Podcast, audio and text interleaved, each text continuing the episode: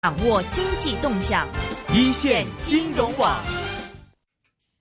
星期五又有 Doctor Mo 沈永年的出现呢，Stephen 欢迎你，你好。 Hello，你好，你好，你好。啊、其實忘了上兩次忘了提醒大家，其實可以寫電郵俾我哋嘅 ezone at rthk.hk。ezone E at rthk.hk 或者係上我們的 Facebook ezone 去留言啊，問沈永年 Stephen 一些投資的問題，在大陸的投資問題。如果直接啲更加簡單，Stephen 點樣做？微信啦，微嚇信即問即答添啦，好嚇就 D R M A L L F C，即係 Doctor More F C 嚇呢個微信啊，中文係誒沈美年粉絲會嚇咁，大家如果有誒投資嘅問題，國內我比較熟悉嘅嚇，咁我都會有問必答噶。 OK，就是呃，如果有投资的问题，可以去啊、呃、Doctor Mo 沈永年粉丝会。係啊係啊，同埋咧，我耐唔耐你都知道咧，我成日都有啲叫啊投資考察嗰啲活動嘅，哦係係啊如果大家對呢方面活動咧都想知多啲啊，或者甚至乎參加咧，都係以後都會喺我呢個 Facebook 同埋呢個微信裏邊嗰個粉絲會裏邊咧，就大可以家都去報名了解或者報名嘅，係啊其实这个比较简单，因为我觉得大家也不用花，就是如果要投资的话，譬如你真系投资股票，你真系要买啲书嚟睇，要做好多嗯功课。咁、你投资大陆嘅话，你一定要上去睇噶嘛，你唔係啊系坐喺 office 咁样揭个报纸就买噶啦嘛。其實係有好多人成日問啊，沈生做乜你搞咁多投資考察團？好多人就會我嗱，首先我聲明我唔係業主嚟嘅， 唔係我賣嘢俾你哋嚇。咁我只不過就係搞呢啲團咧，俾大家多啲去睇啊嘅，多啲去學習嘅。咁因為早期咧，其實我點解初初寫書咧，就早期好多朋友知我成日跑大陸啊，就問啊沈生啊，我邊度買物業要注意乜嘢啊，或者邊度啲物業好唔好啊？成日就問。咁變咗嚟講，我覺得咁多朋友都問啦，咁我不如我就寫落去書度，俾大家多啲人 share 去去了解嚇。咁啊就。咁啊，但係咧，當我出咗啲著作嘅時候，咁啊好多啲讀者又，喂、咁沈生你就淨係講啫喎，我想去睇下喎，咁跟住搞一搞啊，咁好啦，咁啊搞啲團去睇下啦，咁樣出嚟噶，咁所以大家呢啲所謂考察團咧，即係誒誒，唔好話喂真係一定要投資㗎嚇，講明嚇，即係大家可以去考察、去學習，因為香港人始終對國內仲唔係好熟悉啊。系咁你又話貿貿然睇你多自己啲啦一個人走去粵西喎，走去咩陽光話好係啊即係好怕噶驚嘛，啊有危險噶嘛嚇。咁啊，你話啊柴娃娃成班香港人去熱鬧鬧啊，大家交個朋友，甚至啊換下啲股票號碼 啊，好開心咁樣嚇。咁同埋沈生通常咧，我就會嗌啲發展商咧啊，俾啲贊助啊，啲車費啊，咁啊係係嘛啊酒酒店啊，何樂而不為咧嚇。係啊咁所以大家呢啲開心節目啊，如果大家有時間啊，都歡迎大家參加嘅嚇。嗯，好呀，因为我觉得自己做投资的话，一定要多上去看，而且刚才 Steven 也说，未必是上去一定要买，冇錯，你有好平嘅錢上去玩一圈，咁其實玩一圈之餘咧，你睇咗好多嘢嘅。 甚甚至我啊成日提大家你一定要嘅買物業國內唔好心急添，係啊慢慢你睇係啊，正如我一睇就心急咁，即係大陸物業咁多，慢慢睇慢慢揀啦，好似威威咁咯。哇，跟住你啦。不 過翻、到大陸咧，永遠覺得自己啲錢唔夠啊，呢、個又幾好， 哎，嗰、個又幾平，咁啊呢買個下真買嘅，下呢個冇真晒嘅，㗎啦。 呢個真嘅。在你的書，其實最近出了一本新書嘛，我想上一集也有說，你的新書叫做《沿着高鐵做業主粵西篇》。嗯，咁就講咗好多個城市啦。不過在未有講城市之前呢，好像你自你其中個書度咧係講到咧，嗯有個係黃殿之死，我覺得幾得意喎。你可唔可以同聽係啊眾，嚟到分享下黃殿之死？ 呢個黃殿之死呢個幾心痛嘅，因為誒、呃大家唔知知唔知咧，即係我花名叫 Doctor Mo 商場醫生咧，其實就因為我嗰陣時香港有兩個，即係我覺得係成功案例，幾威水史嚟嘅。一個就係幫阿李嘉誠喺黃埔新天地當時搞個菜林美食坊，咁因為咁樣搞得好成功，誒、就誒、呃令到咧即係。誒呃黃埔而家大家入去啊，隨時你知咧，啲鋪頭全部都開晒鋪，冇個吉鋪啊，同埋好多餐飲啊，無論你意大利菜又好，越南菜又好，你任何嘅菜式，我夠膽講你，你喺黃埔都揾到一間你可以食到嘅嚇，咁啊好開心。咁收尾我就幫阿鄧成波波叔啦，就係、旺角搞咗個叫旺角電腦中心啦嚇，咁啊都逆過三次手啦，個每一每一次逆手都過億 過億嘅升值嘅嚇。咁啊，咁我都見到都開心嘅，因為以前係自己一手一腳搞出嚟嘅一個商場啊，哇！原來個價值咧咁高嘅，咁、嗯但係最近傷心嘅原因，哇！原來佢而家就想唔做電腦中心啦，啊最後一手嘅業主就誒、呃租俾一個好出名嘅波鞋鋪，就做嗰個賣波鞋，即有係咩問題？誒咁。其實我覺得唔係電腦冇得做啊，係嘛？電腦中心誒你你係做生意噶嘛？你 賺錢就 得啦。你話知佢私密中心咩話？咁 呢個波鞋唔係，因為我覺得可惜咯，威威係嘛？因為誒、呃我覺得旺角係一個即係而家已經差唔多係一個自由行嘅區嚟㗎啦嚇，啊咁啊就咁出名嘅地方食啊、買嘢啊乜都有。咁我覺得大家睇到旺角嗰啲誒爆會啊，好多啲嗰啲賣賣電器啊、賣 I T 產品都好好生意。點解我個我哋嗰陣時打造個旺角電腦中心，可以而家要即係需要轉手俾做運動鞋咧？係嘛？咁唔係代，我覺得絕對唔係因為 I T 產品冇人買喎。係而係個而係因為個商場佢個經營上唔懂得點樣經營嗱，所以呢樣嘢咧睇到一樣嘢就係好多啲販商老闆有錢係嘛，但係有錢我買嘢，但係買完之後佢係咪識得經營咧？佢一定要揾一啲即係專業嘅經營嘅人或者公司去做呢件事嘅，即係投資。同佢經營係兩件事嚟嘅，我你記唔記得我成日嗰陣時講話買商鋪啊？如果真係叫買商鋪，如除非你買嗰啲街鋪啦嚇，嗯如果你買啲商場鋪咧，大家一定要查清楚，揾個管理㗎啊係啊啦，個管理公司太重要啦。好緊啊，咁你好似而家你旺電做咁多年，個個都知道嗰個買電腦啊、買配件嘅，啊，咁點解佢個租金收入都即係係唔高咧？啊，連嗰啲波鞋鋪反而能夠俾到個租金高過即係做電腦嗰班，而因為咁等個業主要租俾波鞋鋪咧，咁我覺得就係因為佢冇充分利用呢、一個即係場地去營運啦。我夠膽講，如果你俾我試，俾我去做營運咧，我覺得一定唔需要行行到呢一步咯。嗯你觉得在哪方面比較失敗呢？嗱兩樣嘢啦，一來咧就係以前旺電咧就係香港人即係嚇去買電腦嘅嚇，啊因為旺角個個都落。咁當時我搞旺電嘅原因就係、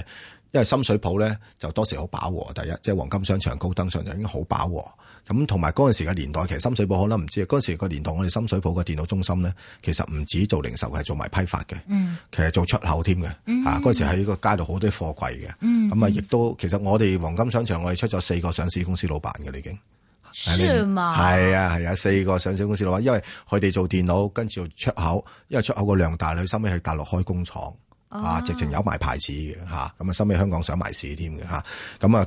所以咧，我哋形容嗰陣時咧叫第一代電腦中心嘅。啊當時我搞旺角嘅原因咧，就係我認為，因為你知啊有批發有成咧就好亂嘅，啲走道啊、推車仔啊，嗯咁變咗啲人買購物咧就唔就唔舒服嘅嚇，同埋啲態度啊，即係講得即係啊係差啲。我嗰個嚟同我攞十打，你係攞買一件咁係係嘛啊？係啊係唔啊，同嘅。咁當時我認為啊，應該係時候，因為我嗰時成日外國去外國啊嘛，嗯外國見人哋啲電腦中心就真係電腦中心嚟，真係零售，好冷氣好足夠啊，好靚，好多嘢玩啊咁。嗯咁、當時旺角。電腦中心我出發點就係一個純零售嘅電腦中心，嗯我叫第二代電腦中心嚇。咁誒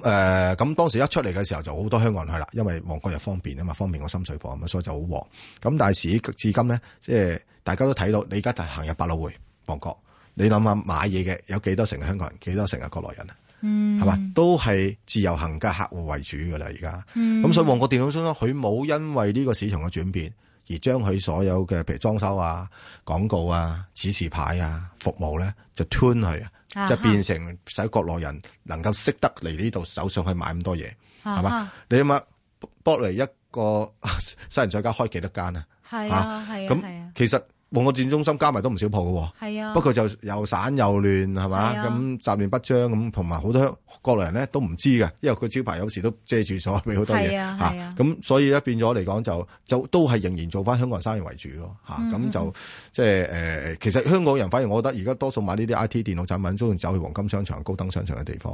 嚇，咁、就誒因為比較大啲多選擇嚇，咁啊所以我覺得佢冇去調教咯，因為我覺得。誒誒、呃依然係可以，同埋嗰啲產品嘅調教，即係如果呢一調教咗，咦，我做自由行幫內地人為主嘅生意嘅話咧，咁可能去招商，即係我哋叫即係招商嗰啲品牌啊，嗰啲鋪頭啊，可能就要了解，喂，國內人中意買啲乜嘢多，嗯，係嘛？咁即係個產品其實都要變嘅，嚇、咁、所以我覺得呢個係誒、呃、經營嘅問題啦，嚇。但是如果是，比如说从大陆，比如说也很多，你说是去北京啊、深圳最熟悉的赛格广场啊，他们有很多的电子零件呢、四川我记得成都啊，还是也有哦。其实呃你觉得大陆他们来这里买电子零件主要的目的是什么？誒、呃目的好簡單啫，第一好多新款嘅嘢，啊尤其是外國品牌嘅嘢嚇，入口嘅嘢嗯喺國內咧都係唔係咁快買到啊！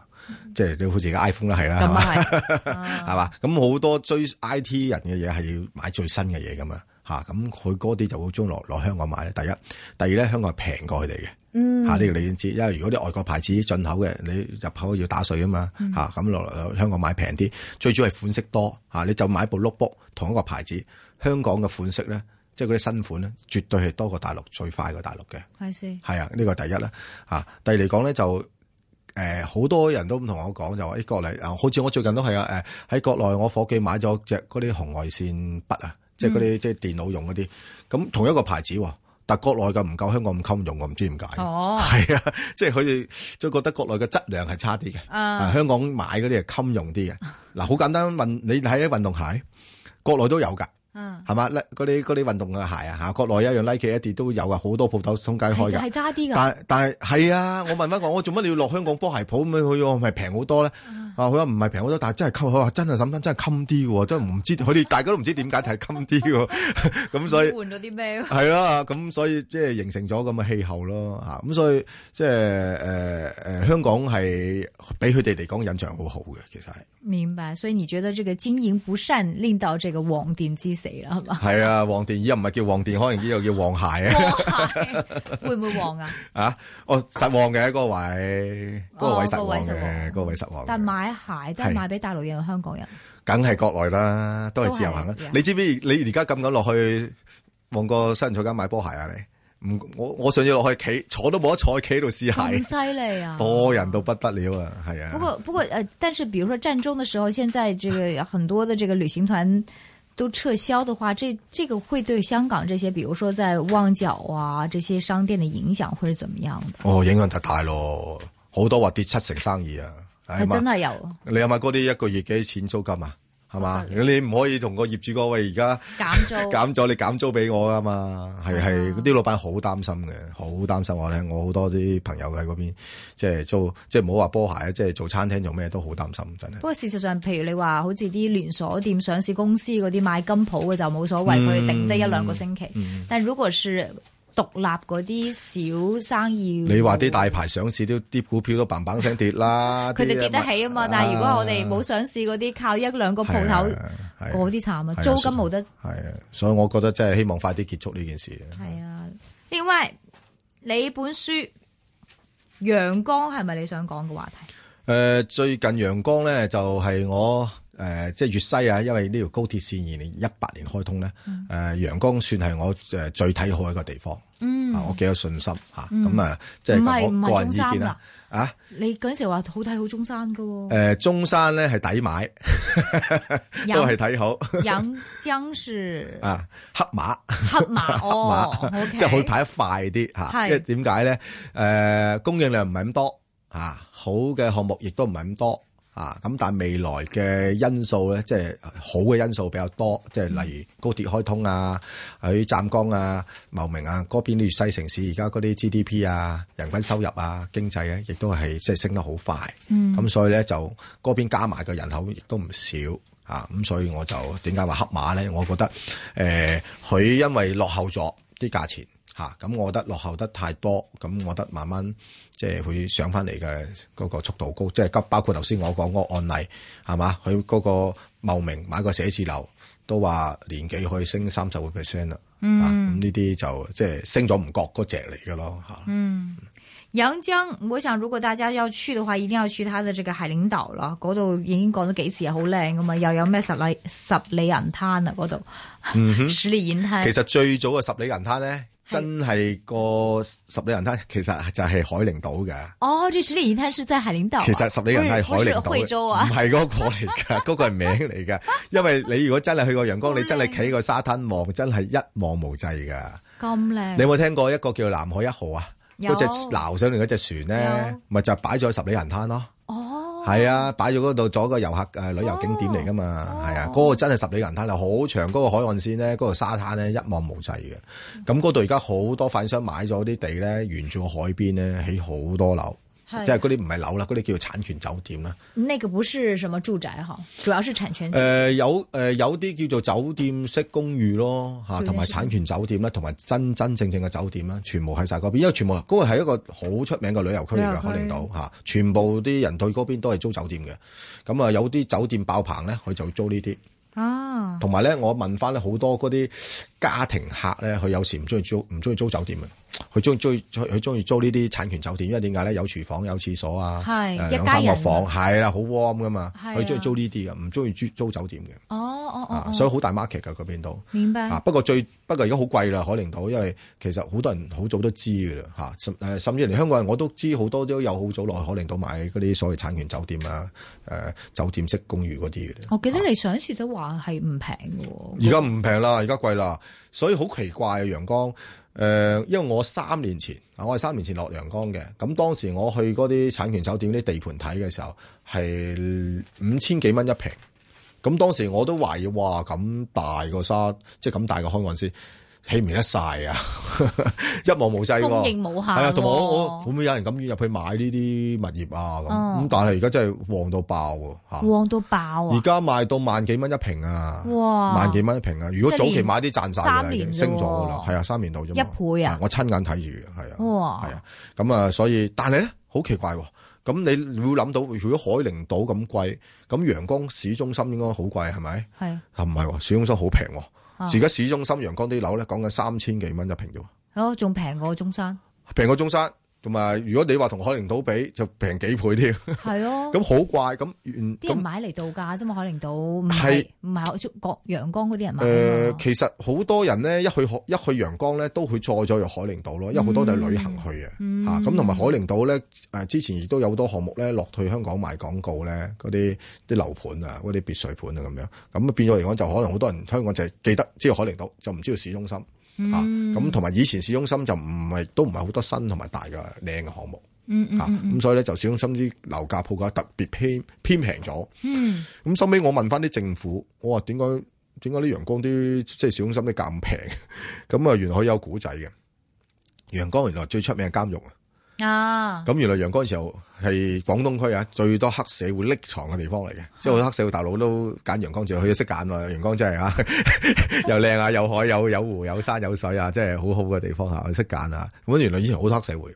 咁啊以前好多黑社會就好多冇話好多啲好似我哋啲外外邊人嚟買樓啊、投資啊，甚至乎就冇發展商夠膽去嗰邊買地起樓咯。嗯啊，咁所以咧就一路沉靜咗好多年。咁但係早幾年咧就政府全部打黑拉晒。啊，咁啊，所以點解監獄出名？監獄係好大嘅，因為 拉唔到黑，拉唔到人坐監係咪啊嚇？咁咧就而家就冇晒社會噶啦嚇。咁因為咁嘅原因咧，就政府原來早好似五年唔知三年度啦嚇，就誒成立一個啲叫做嗰啲叫誒投誒，即係去去揾人投資啊，佢就嗯去嗰啲温州啊、浙江啊啊啊嚟過香港招嗰商會啊時招商會係啊，招商會啊，就去引資啊嚇，即係就話而家我哋陽光已經冇晒社會噶啦，好靚啊陽光，你嚟你我哋買地啦、起樓啦、起商場啦咁樣咯嚇，咁所以咧就而家你嚟到陽光見好多嘅販商都係外地嘅大部分啦，嗰啲咩恒大啊、碧桂園啊、雅居樂啊、誒保利啊，全部嚟晒㗎啦已經嚇，咁啊雅居樂好似有兩個兩個地兩塊地添，好似有添嚇嚇咁就所以咧就呢五年嚟講咧就好多買完地就紛紛咁樣去起呢啲建設啦，所以而家個樣貌同以前兩回事嚟嘅，陽光市中心已經係鋪位呢多少錢？鋪位一啊萬零蚊啦，哦，都啊係都係平啊，都啊係都係唔貴，唔貴啊，回報呢？回報啊，回報就誒而家普通嘅啫嚇，一個鋪位大概誒五厘六厘度啦，有五厘好好，啊國內嚟講唔高啊。國內唔好，哇！我哋最近都冇乜五厘嘅鋪啦 啊。最近有個項目佢誒、呃、賣啲鋪位出嚟，跟住誒揾人同佢租翻，都好似係七厘度啦，係咯。咁都七相厘當唔錯誒喎。係咯，但係普通啦，合理啦。咁不過你係唔呃如果去陽江的話，會買產權酒店，還是買住宅，還是買鋪位呢？陽光你的我真建係議覺得三樣都可以考慮㗎。咁睇好係啊，因為誒唔係睇好，因為佢三樣產品都好多 啊哦。即係如果你買產權酒店，當然我就建議大家落海陵島啦，係嘛？但係佢多啊嘛，你話供應都多誒、，佢多咧，但係嗱，我同惠州個價錢比較，佢而家同惠州價錢差唔多啦，嗯嚇、因為惠州而家升呢排升得好犀利啦嚇。咁、但係我就認為，如果你講旅遊資源啊，同埋嗰個規模咧，咁你海陵島始終真真正正係一個旅遊景點咯，嗯係咪、咁啊，而家當然而家舒適就係高鐵未開咯，係嘛、嗯咁你開咗咪好似惠州又係咁咩十里 嗰啲人泰咁樣咯啊嚇。咁誒、所以產權酒店都唔係唔可以考慮嘅，我覺得嚇。咁啊嗯誒，你頭先講就係話誒誒鋪位住宅或者住宅嗯啦嚇，住宅咁平，咁你如果有啲買咗啊嘛，你同我哋講誒我啊，我買咗啦，係係啊升咗值啦咁如果你話喺誒，即係冇買過物業嘅，你而家覺得港島東譬如誒、呃深圳啊、廣州都啲價都太貴啦，因為三萬蚊點樣三千蚊係啊接？近香港價啦已經係啦。二三咁萬蚊咁我咪覺得你冇辦法噶啦，你遲咗就要去遠啲，辛苦啲咯。咁我哋以前香港人入去深圳買樓都辛苦㗎，係咪先？係啊係嚇啊咁我去遠啲咯，咁你仲可以買到十幾年前深圳價咯，係嘛？三千零蚊平嚇。咁至於鋪位，咁鋪位就唔係話即係價錢一個問題咧，但係我覺得鋪位就最主要可以買到啲靚位咯。嗯嗯啊，因為而家你落深圳、廣州，你話揾嗰啲咩中心區啊、啊步行街咁，你買唔到啦。咁你陽光啲地方啲鋪位，你買靚位嘅，譬如街鋪啦，你供應仲有仲有好多咯。啊嗯所以誒、呃所以你覺得鋪位都得啊？誒、我覺得嗯鋪位同住宅啦，啊啊兩樣都 OK 嘅嚇，兩樣都兩樣 OK 嚇兩樣都 OK 嘅嚇。但係嗰、個、呃、供應多唔多啊？住宅嗰度誒呃唔係好多嘅咋，其實嚇，因為頭先我講好多啲反商買咗地咧，其實而家起緊，即係好多地盤你見起緊樓嚇，但係現成攞出嚟賣已經有晒證咧。誒、樓盤有十零個到啦嚇，咁大嘅地方嚇，咁啊商業盤仲少，商業盤得兩三個添啫。咁得唔得啊？買商業盤？商業盤睇地地點啦，嚇睇地點啦，嚇咁誒誒，而家佢有兩個地點，一個就我佢哋叫當地叫大潤發商圈，即係有間大潤發超市喺係度嘅。最旺嘅地方。誒呃而家係最旺嘅地方嚇，因為開咗間大潤發超市，咁、所以好多人而家都過嗰度嚇，咁啊咧就誒。啲鋪位唔知仲冇得賣，因為我前上年去都見佢賣緊、啊，咁咧就誒，但係好旺，真係好旺嚇。如果大家現場去到就明白我講緊㗎啦嚇，即係餐飲啊、大潤發啊、戲院啊咁有晒喺度。咁、但係而家有個新區嘅就叫做濱海新城區，即係叫南城區。嗯，咁咧就似咩咧？就似誒、呃我哋深圳以前嘅福田區。哦，嗯或者廣州嘅天河區，即係政府話嗱呢個區慢慢我會組個新嘅新城區啦，就拍咗板，跟住就開始建嘢落去咯。嗯咁誒咁我睇好呢個新城區嘅，因為佢係屬於陽江嘅南邊，就近海邊，嗯亦都係頭先我講好出名嗰個叫誒、呃海陵島嘅必經之路，一定經過嘅。咁、嗰個嗰、個南城區咧，就慢慢陽江嗰個高鐵站咧，就喺呢個區裏邊嘅。嗯啊，咁咧誒嗰個區配咗高鐵站就似咩？似以前我哋廣州天河咧，咪有個東站配俾佢嘅。嗯本來廣州得一個火車站啫嘛，收尾因為開發天河咧，啊政府就特登整多個站喺天，即係天河東站啊叫做。咁你而家睇天河咪搞到咁旺咯。嗯啊，咁所以我有啲咁嘅，即係我唔敢講一定會慢慢變成廣州天河咁啦。咁但係有咁嘅趨勢嚇、啊趨勢同埋政府搬咗未？政府就係連政府都搬咗去嗰邊嗯嚇，咁同埋未來咩連嗰啲電誒、呃、電局啊，嗰啲咩水水水務局啊政府等都等，搬晒政府係啊，全部都已經有啲已經搬咗過去，有啲已經係誒誒，即係喺個地圖劃明嗰個局嘅地點喺嗰邊哦，嚇，政府都搬埋過去。啊嚇，咁、所以呢個新城區，我覺得大家值得去考察嘅嗯嚇，即、都係嗰句投唔投資唔緊要，去睇下呢啲咁嘅新嘅開發係點樣。我嗯成日講嘅，啊你今日嚟到，可能兩三年你咪翻嚟睇下。哇而家 影幾張相啊好過晒啦啊，即係整容前、整容後。通常都係 咁噶啦，而喺大陸，哇，幾年前係唔係噶喎，幾年後咁樣噶啦已經。撐好遠嘅，你睇咪以前福田區嘅啦，嗰陣時福田啊經常都，係哇，過到去福田全部都係泥泞一片嘅，而家靚到啊！夜晚你過去真係你唔相信好靚啊，㗎靚到不得了啊！多謝 Steven。小陈，怎么这么迟啊？唉，刚才我驾的货柜车拐弯时，托架碰着防撞栏，幸好问题不大。我们作为货柜车和重型车司机，责任特别重，车型又大又笨，非格外留神不可。除了跟前车保持距离和不可以超速以外，